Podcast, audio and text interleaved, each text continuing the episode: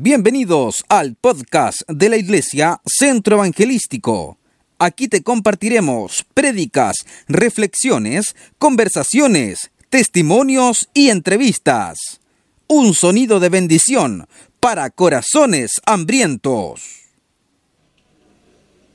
¿Quién es aquel que os podrá hacer daño si vosotros seguís el bien? Mas también si alguna cosa padecéis por causa de la justicia, bienaventurados sois, por tanto, no os amedrentéis por temor de ellos, ni os conturbéis. Estamos compartiendo una serie, con uno es suficiente, sí, porque si no, ahí, gracias. Y ya llevo algunos domingos mostrándoles un video. Este video es de Richard Brun, que es eh, el fundador de La Voz de los Mártires. Estaba en Rumania, nació ahí, es judío de origen, judío y nace en Rumania y cuando los comunistas toman la nación, él asume el liderazgo de una iglesia clandestina.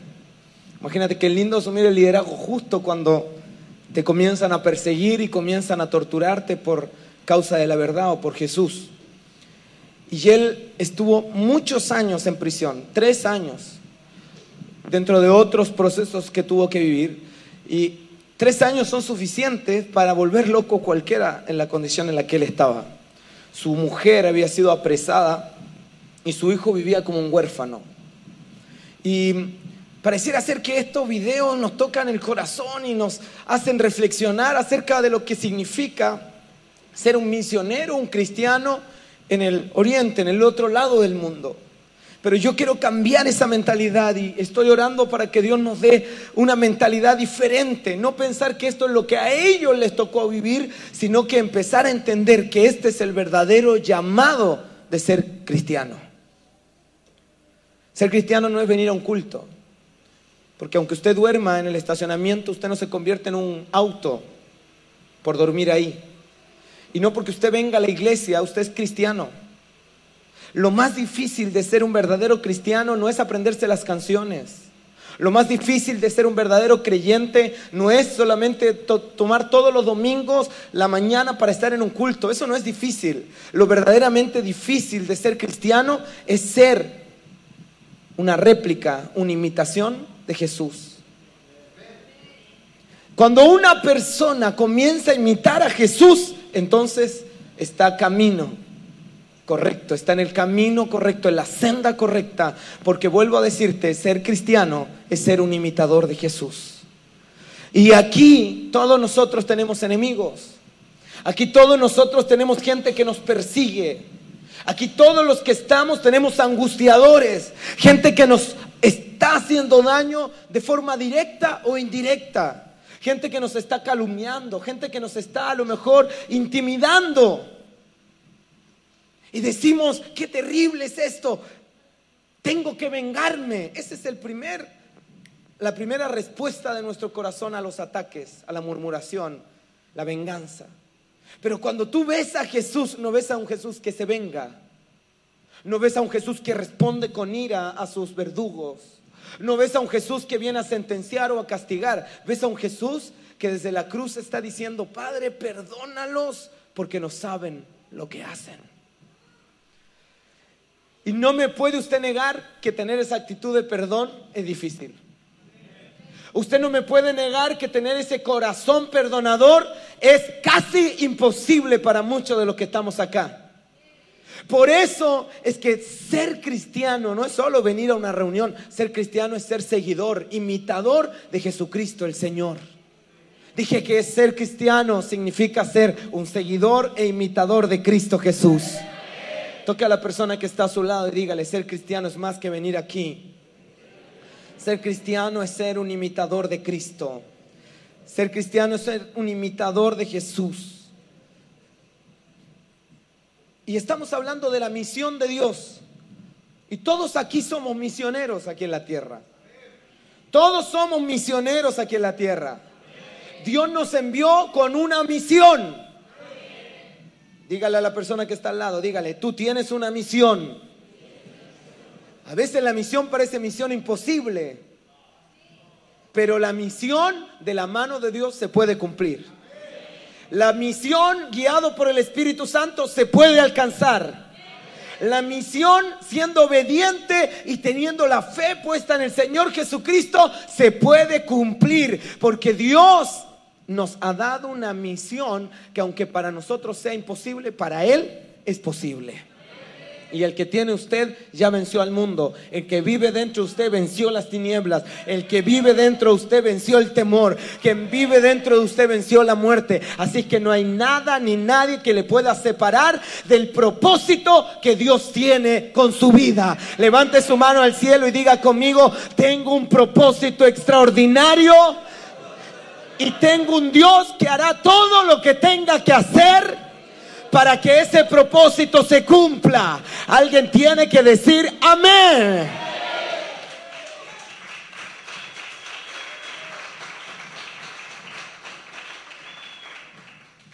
La pregunta que tenemos que hacer no es, ¿realmente queremos convertirnos en seguidores de Jesús? Esto tiene un alto costo. Y quiero hablar a todos claramente para que usted pueda interpretar.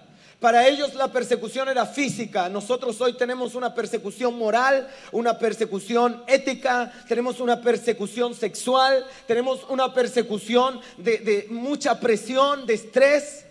Hoy día el diablo ha usado el estrés, la ansiedad, la depresión para perseguir a muchos cristianos.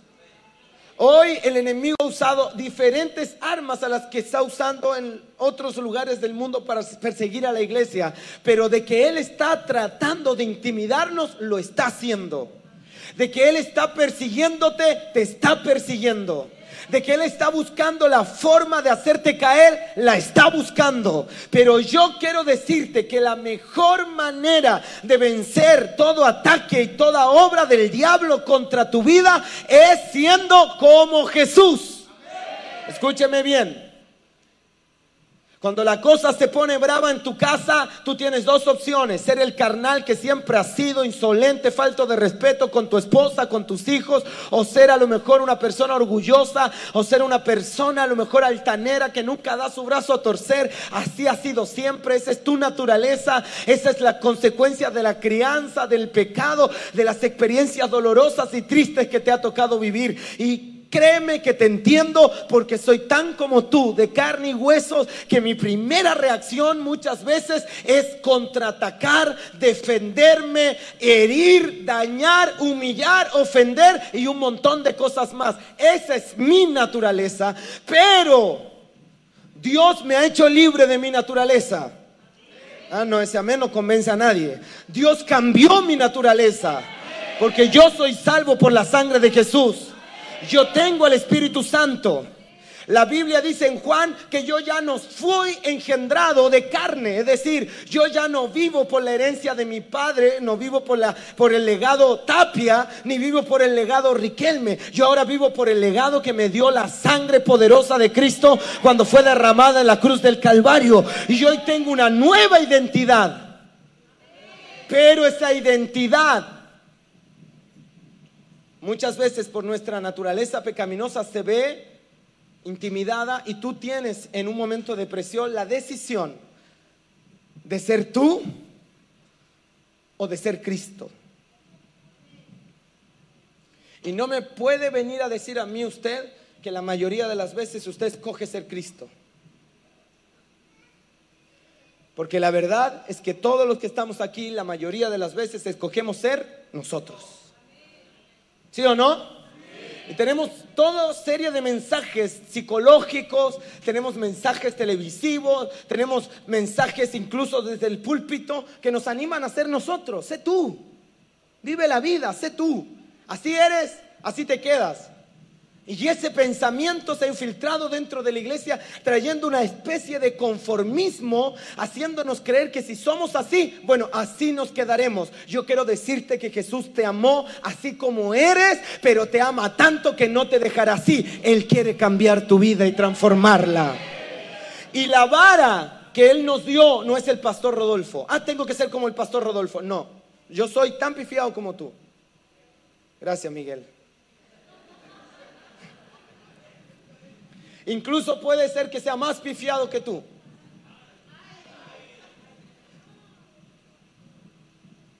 La vara no es un super predicador de la televisión. La vara no es el obispo. La vara no es John Guichó. La vara no es Pablo. La vara no es Pedro.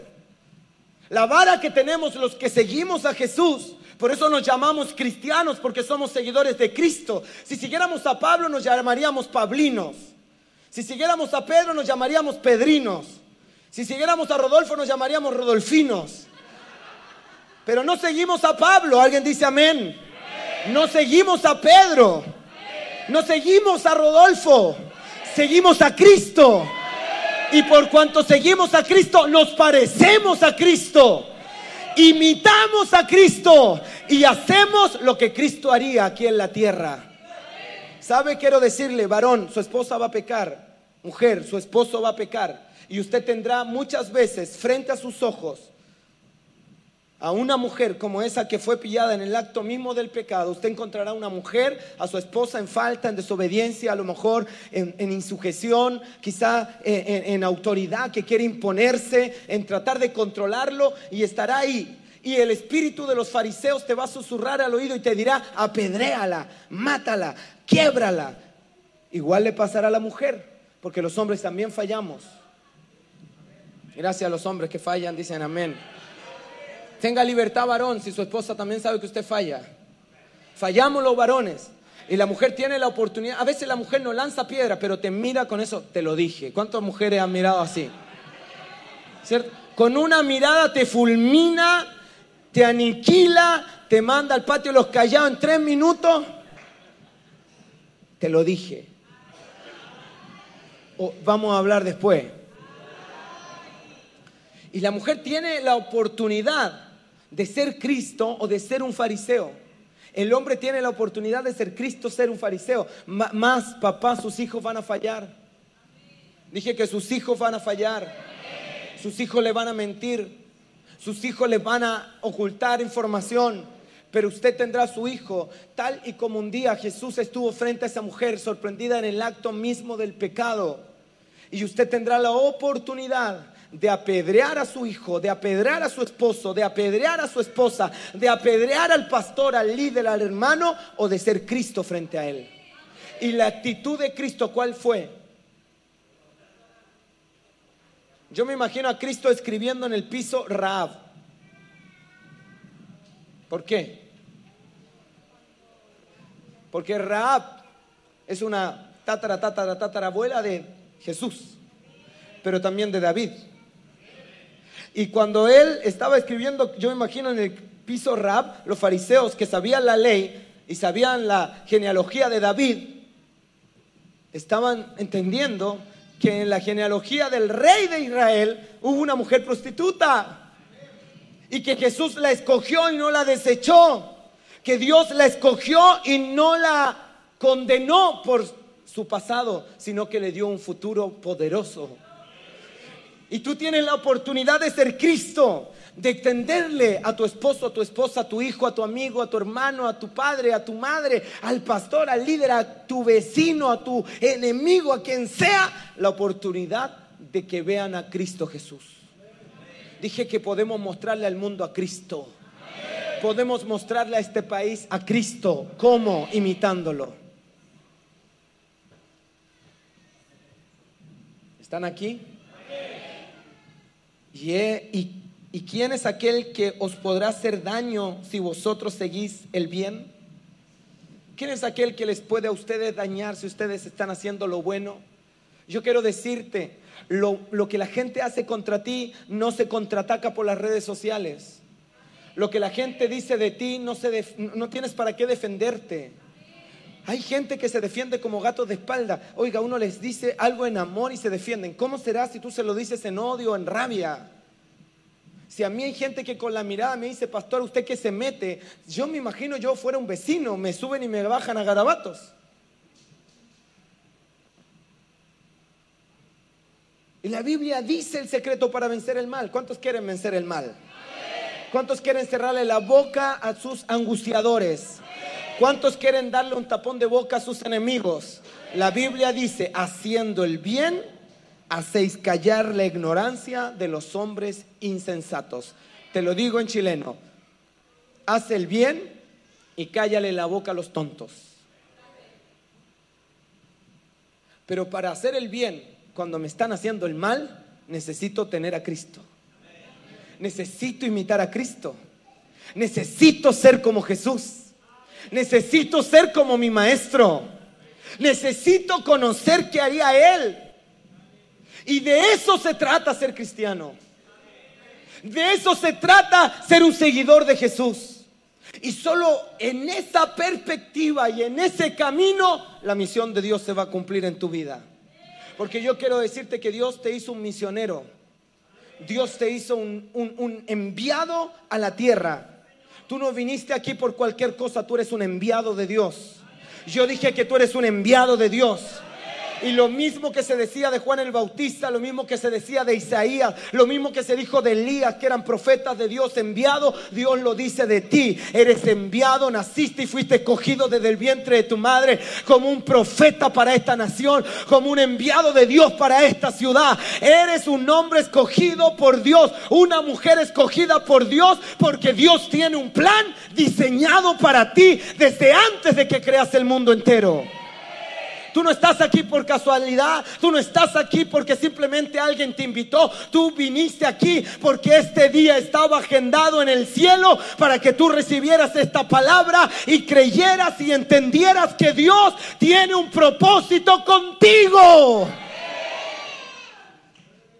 Pero ese propósito sublime ese propósito eterno es más que ser un pastor o un predicador, es más que ser un empresario, es más que ser un buen maestro, es más que ser un evangelista. El propósito supremo al cual cada uno de nosotros perseguimos es ser como Cristo Jesús, es vestirnos de Cristo Jesús, es imitar a Cristo Jesús hasta el nivel de llegar a la plenitud de aquel que murió por nosotros en esa cruz. Alguien vino a alabar a Cristo en esta mañana. Dale fuerte el aplauso al Rey de Gloria.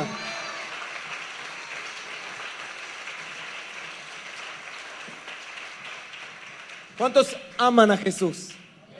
¿Cuántos quieren a Jesús aquí? Queremos a Jesús. Amamos lo que la Biblia nos muestra de Él. Pero vivir su vida no la queremos. Todos aquí quieren ver enfermos sanar. Ah, no, parece que solo de acá. Vamos a ver acá los carnales. Miremos los carnales acá. ¿Los carnales de acá quieren ver a los enfermos sanar? Despertaron. Parece que son más espirituales que los de acá.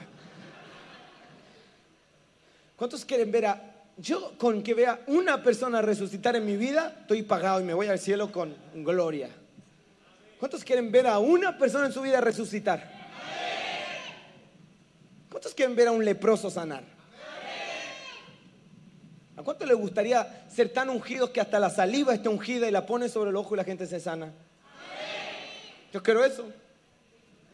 Yo quiero orar por los paralíticos y que el tipo que estaba tullido ahora mueva los dedos, los pies, corra, salte, remoline y que llegue primero que usted a la iglesia.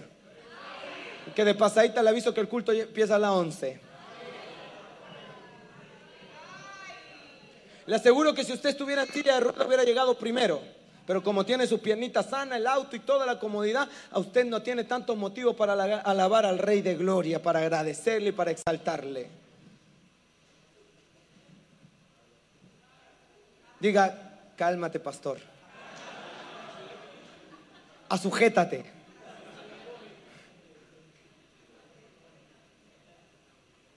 ¿Cuántos quieren ver milagros portentosos? Que de repente te llamen y te digan, uy, tu amigo se murió. Y tú digas, no, no muerto, solo duerme. ¿Te cachai? Esa onda. Y de repente, todo, puros palos por, por Facebook, y tú te metías a Facebook y todos tus amigos, los de la población, tirando palos, te creías muy amigo y ni al funeral fuiste. Este es chileno, pues así son. Dedicándote canciones, ¿Sí o no? atacándote, haciéndote burla. Tú, voy al culto, pondría, ¿qué? Cara de cristiano, si ni a un funeral de tu amigo va. Todo eso te sacarían. Y al cuarto día tú recibes la orden divina de ir a la tumba. Y, y llegáis a la tumba y de repente dicen, saquen la florcita, saquen el cuadradito, saquen el ataúd, porque viene aquí a hacer escándalo. ¿Cuántos quisieran ver algo así en su vida? Ahora te pregunto, ¿cuántos de aquí quieren morir en una cruz, crucificado por sus enemigos, golpeado, latigado, su carne completamente desgarrada, con una corona de espinas que ejerció tanta presión que reventó venas, arterias del cerebro y el dolor que provocó en todo el cuerpo fue aterrador. ¿Cuántos quieren eso? Uh.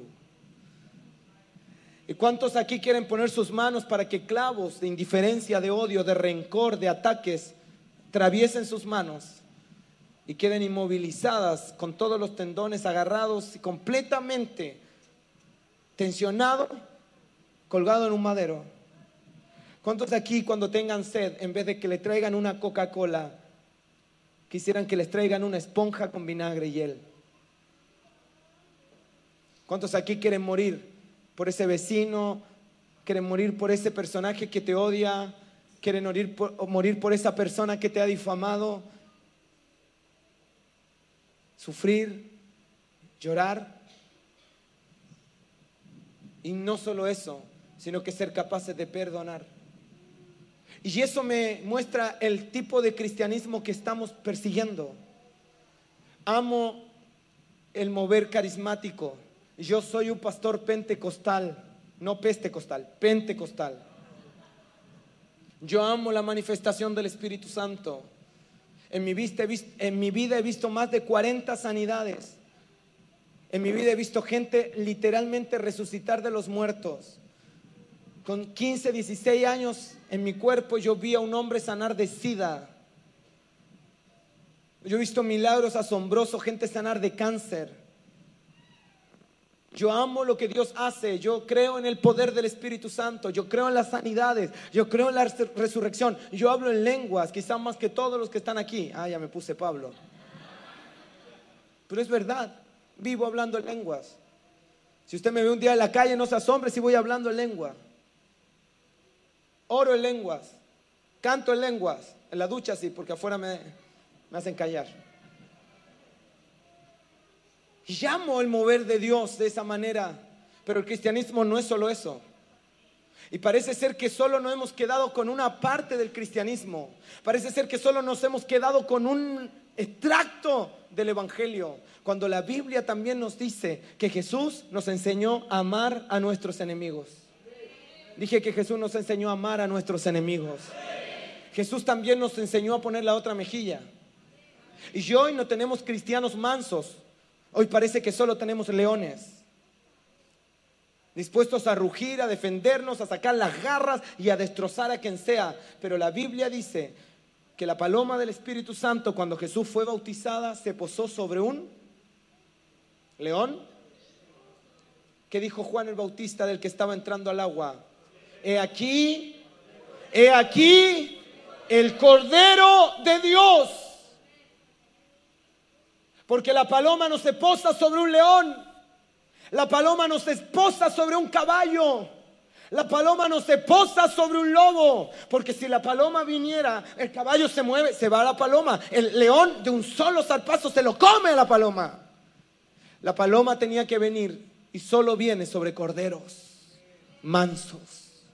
Y parece ser que hoy solo queremos ser leones. Sí, sea un león, contra el diablo y contra todo lo que él quiera hacer en contra de su casa, en contra de su vida. Ruja contra el diablo, pelee contra el diablo. Cuando las llenas vengan a destruirte, levántate y pelea. El Señor te dará la victoria. Pero cuando se trata de responder al mal que te hacen, a una crítica, a un ataque, a una murmuración, a una calumnia, sea un cordero. Sea un cordero. Dije, sea un cordero. El 18 de abril del año 2007, tres cristianos en Turquía fueron asesinados por sus creencias. Nekati Aydin, de 35 años, era el pastor y él murió. Estuvo a punto de no ir a la oficina esa mañana. Había estado viajando con su esposa, Semse, y ella quería que él se quedara en casa y que descansara. El pastor asumió y admitió su cansancio, pero fue a trabajar. No había mucho por hacer, pero él fue. Y Sem se recuerda, cuando mi, mi, querido esposo salió por la puerta, me sonrió por última vez. Yo no sabía que era la última sonrisa. Más tarde, esa mañana, los atacantes llegaron a la oficina de Nekati Aidin insistiendo en que orara y que dijera, no hay Dios sino Alá. No hay Dios sino Alá y lo obligaron, pero Nekati se negó y comenzaron las torturas. Las últimas palabras de la oficina de Nekati era el grito de un cristiano firme confesando, Jesús es el Mesías. Jesús es el Mesías. Ese es el testimonio de un pastor hace solo unos años atrás. Y mi pregunta para todos los que estamos aquí hoy es, ¿estamos dispuestos a sacrificarnos? Si no somos capaces de amar a nuestros enemigos, ¿seríamos capaces de dar nuestra vida por Cristo? Frente a las torturas de esta generación y de este lado del mundo, que te hacen dudar de la fe, que te hacen dudar del propósito de Dios, que te hacen dudar de la escritura, tú vas a ser tan valiente como para gritar, Jesús es el Mesías. Aunque tus amigos te encuentren loco, aunque todo tu alrededor diga que te enfermaste, aunque todos digan que te volviste fanático, serás capaz de gritar, Jesús es el Mesías. ¿O vas a ser callado e intimidado por las voces de esta generación? Yo creo que esta iglesia no se está reuniendo aquí para hacer masa, para hacer número o para estar en el centro de la ciudad haciendo presencia. Yo creo que Dios nos está reuniendo aquí para formar verdaderos generales de su ejército a quien Él va a poder enviar a esta ciudad y a cada rincón del mundo para hacer la obra de Dios sin temor y sin miedo. Y se levante el infierno, se levante quien se levante aunque haya leyes, constituciones, gobierno que nos hagan gritar que el modernismo es Dios, que la sexualidad es Dios, que la promiscuidad es Dios, aquí habrá una iglesia que se levantará más fuerte para gritar, solo Jesucristo es Dios. Atáquennos, aprésennos, mátennos, pero no nos callarán. Jesucristo es Dios, Jesucristo es Dios, Jesucristo es Dios. Si alguien lo cree, tiene que decir amén. Mientras desde Europa la voz de la modernidad está gritando que Jesucristo está muerto. Desde un rincón de Chile, desde Viña del Mar, un puñado de gente alzará su voz y gritará más fuerte que el modernismo, gritará más fuerte que el secularismo, gritará más fuerte que el ateísmo y su voz se oirá en todos los continentes de la tierra. Jesucristo es Dios, Jesucristo es el Señor, Jesucristo reina y no hay otro como Él. Si alguien lo cree, diga amén.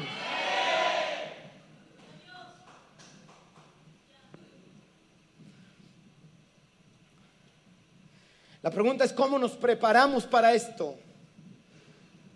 El coraje, anote esto, se logra al vivir con Jesús. Cuando la gente veía a los discípulos de Jesús, decía, esto tienen algo que ver con Jesús habían convivido con él, habían recibido la revelación sobre quién y cómo era.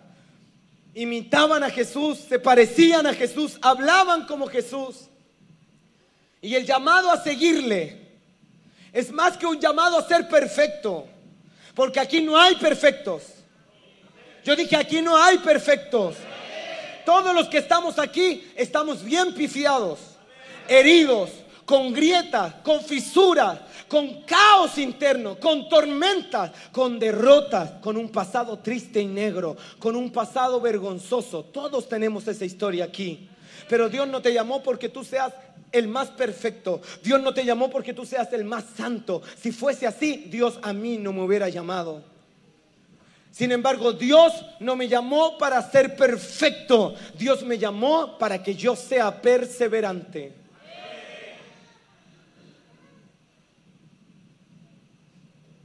El otro día escuchaba mientras me arreglaba el viernes, mi suegro tenía puesto a un colombiano que es japonés. Él, Yuken, ¿cómo? Jokolin Ken Ken. Kim. Y él decía, toda la gente piensa que los japoneses son muy inteligentes. Pero él decía, siempre me enseñaron que la disciplina vence la inteligencia. Toca a la persona que está al lado y dígale, la disciplina vence la inteligencia. Solo escuché eso, o eso mi cerebro, mi oído lo captó. Y estoy convencido que es una gran verdad. Quizá tú no eres el más perfecto, quizá tú no eres el más inteligente, quizá tú no eres el más calificado, quizá tú no eres el que tenga más dones, pero si eres disciplinado y perseverante, Dios hará algo poderoso en tu vida. Mire, yo no tengo familia pastoral, no tengo sangre pastoral, no tengo pituto pastoral. Nunca en la iglesia me vieron una proyección. Yo estaba en la punta de un cerro en Villa La Cruz, en Reñaca Alto, en una iglesia pequeñita, pequeñita. Y ahí yo conocí al Señor. Ahí perseveré muchos años sirviendo a Dios. Nadie me veía futuro. Nadie pensaría que yo iba a ser un pastor. Hoy la gente viene a la iglesia o conoce el ministerio y se asombran. Y yo digo, con razón se asombran. Porque en realidad yo no tenía ni un brillo. Habían chicos de mi edad que predicaban pero parecían metralletas. Que habían sido criados en la iglesia toda su vida. Yo tenía que memorizarme un versículo. Usted no se imagina, hermano, lo que yo sufría para memorizarme un versículo. Me sabía entera la novela, pero la Biblia me costaba un mundo. Me sabía todos los capítulos de Dragon Ball, pero no me sabía la Biblia. Estamos hablando que no somos perfectos, los religiosos ya me están apedreando.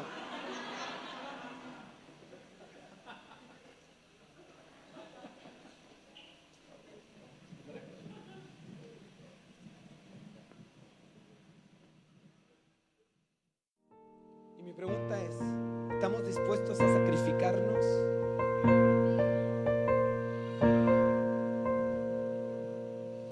Te quiero leer algo. No prediqué nada de lo que tenía preparado. Gloria a Dios. Pero solo tengo algo que compartirte. Y anótate esta frase.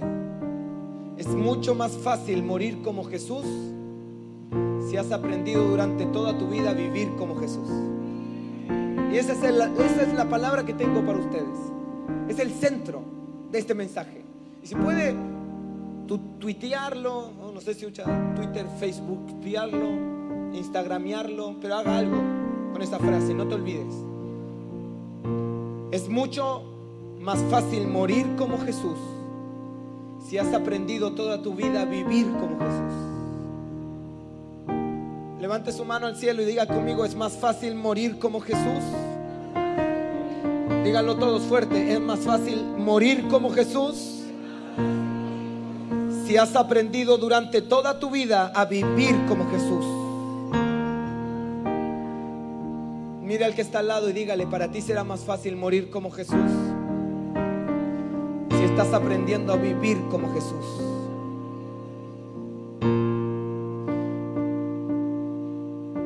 Y tengo una conversación con Pablo. Y quiero leértela y luego nos ponemos de pie y vamos a orar. Estoy a pocos metros hombre condenado a muerte. Estoy de pie junto a su celda. Judío de nacimiento. ¿Está aquí? Fabricante de carpas de oficio. Apóstol por llamado. Sus días están contados. Tengo curiosidad por saber qué es lo que sostiene este hombre. ¿Qué es lo que mantiene a este hombre con esa esperanza? Si está próximo a su ejecución. Así que converso con Pablo y le pregunto, ¿tienes familia? Y Pablo dice, no tengo. ¿Qué tal está tu salud? Mi cuerpo está golpeado y cansado. Pablo, ¿cuáles son tus posesiones? Tengo mis pergaminos, mi pluma, un capote y mi manto. ¿Y tu reputación qué tal, apóstol Pablo? Pues mi reputación no vale mucho. Para algunos soy un hereje, para otros un indómito. Pablo, ¿tienes amigos? Sí, pero incluso algunos de ellos se han echado para atrás y me han negado como su amigo. Pablo, ¿tienes galardones? No en la tierra. Entonces, ¿qué tienes, Pablo? Sin posesiones, sin familia, sin títulos, sin galardones, criticado por algunos, escarnecido por otros. Respóndeme, ¿qué tienes? ¿Qué cosas tienes que valga la pena? Me reclino en silencio y espero. Pablo cierra su puño, lo mira, yo lo miro. Y vuelvo a preguntar, ¿qué es lo que sostiene a este hombre? ¿Qué tiene Pablo?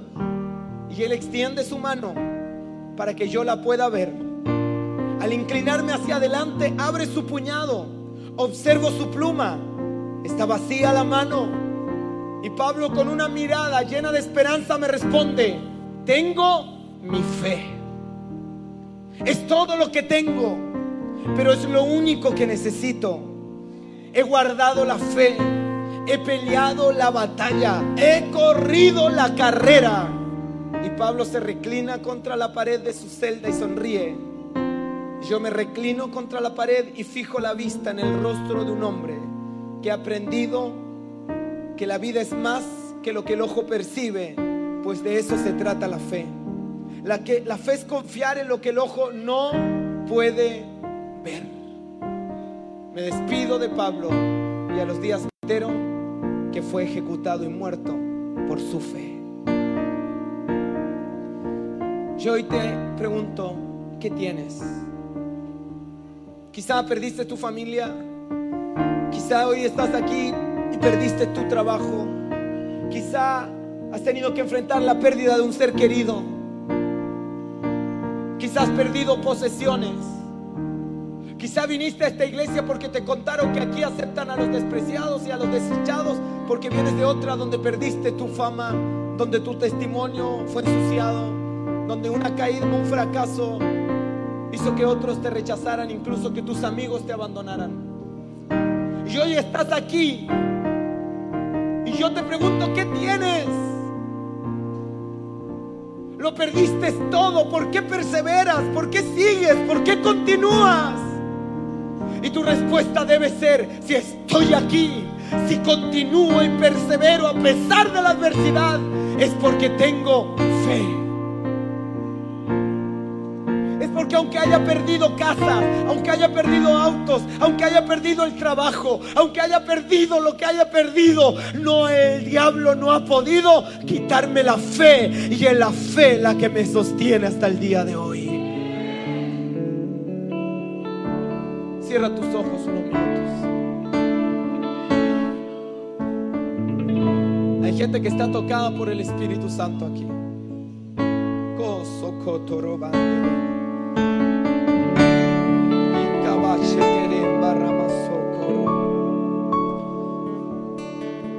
Tu misión no es ser un gran predicador. Uh, tu misión no es ser un gran empresario, aunque Dios lo puede hacer. Tu misión no es ser un gran músico, aunque Dios puede hacerlo. Tu misión es ser como Cristo Jesús. Y hay gente que te ha herido. Hay gente aquí que ha sido abusada sexualmente. Hay gente aquí que ha sido violada. Hay gente aquí que fue ofendida por sus padres. Hay gente que hasta el día de hoy no soporta superar la infidelidad del esposo. Hay gente aquí que no soporta y no puede seguir continuando con eh, eh, la culpa que le, que le ponen en sus hombros. Y Dios hoy está aquí, su presencia está aquí. Y Él te está preguntando, ¿quieres seguir siendo tú? ¿Quieres seguir guardando rencor? ¿Quieres seguir viviendo amargado?